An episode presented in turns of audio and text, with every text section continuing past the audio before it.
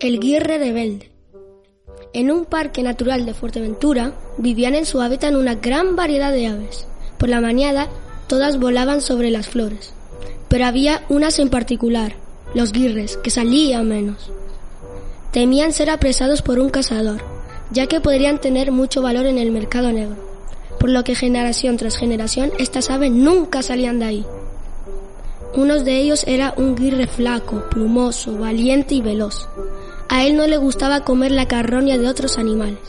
Un día se aventuró a salir a las afueras del parque y se dio cuenta que era más grande de lo que creía y no tan horrible como sus ancestros contaban.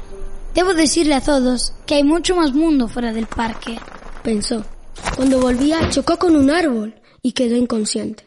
Al despertar se encontró en una habitación envuelto en una toalla. No sabía dónde estaba hasta que entró un niño. Se puso nervioso y empezó a volar por todos los lados, mientras el niño decía, Tranquilo, no te haré nada. Finalmente el pájaro malherido acabó en el suelo, y el niño se acercó para tranquilizarlo.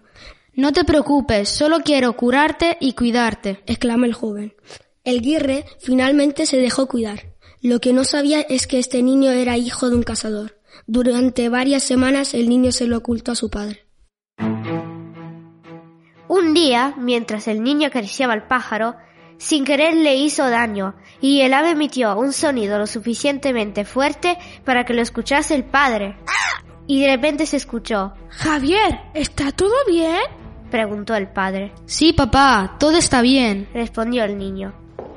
Javier escuchó cómo se aproximaba su padre y abrió la ventana para que el guirre saliese volando y dijo, Vuela antes de que venga mi padre. Javier, ¿qué estás haciendo? El ave voló fuera de la casa.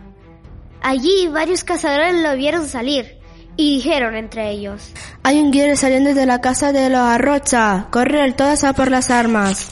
Aquel pobre animal, aún mal herido, intentaba huir como podía para llegar a su hogar. Pero los cazadores aún iban tras él. Volaba lo más veloz que podía para avisar a sus amigos. El grupo de cazadores se encontró con toda una bandada de guirres y pensaron, Si cazamos a todos, podremos ganar mucho dinero. Javier dijo, Son mis amigos, no los matéis. Apártate o te dispararé por accidente, gritó el padre. Los guirres veían que se acercaban los cazadores y le dijeron al valiente guirre, Todo esto es por tu culpa, vas a conseguir que nos atrapen a todos. No os preocupéis, yo lo solucionaré. Vosotros huid de aquí, gritó el guirre. Todos volaron huyendo y nuestra valiente ave se puso enfrente a los cazadores. Varios guirres admiraron la valentía de su amigo y volvieron para unirse a él. Javier gritó. ¡Basta ya! ¡Quita, hijo! gritó su padre. Uno de los cazadores disparó, por accidente, al niño en un hombro. ¡Hijo, no! Gritó el cazador mientras corría hacia su hijo. Esto no puede seguir así, papá, dijo Javier entre sollozos. El valiente Guirre se acercó ante Javier y se acurrucó en sus piernas, como dándole las gracias por ayudarles. El padre comprendió en ese momento la nobleza de aquellas aves, y por culpa de intentar matarlas casi pierde a su hijo. Rápidamente llevaron al niño al hospital.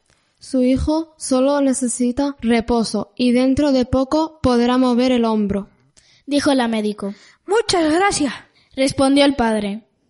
El padre miró por la ventana y vio a muchos guirres posados en un árbol frente a la ventana.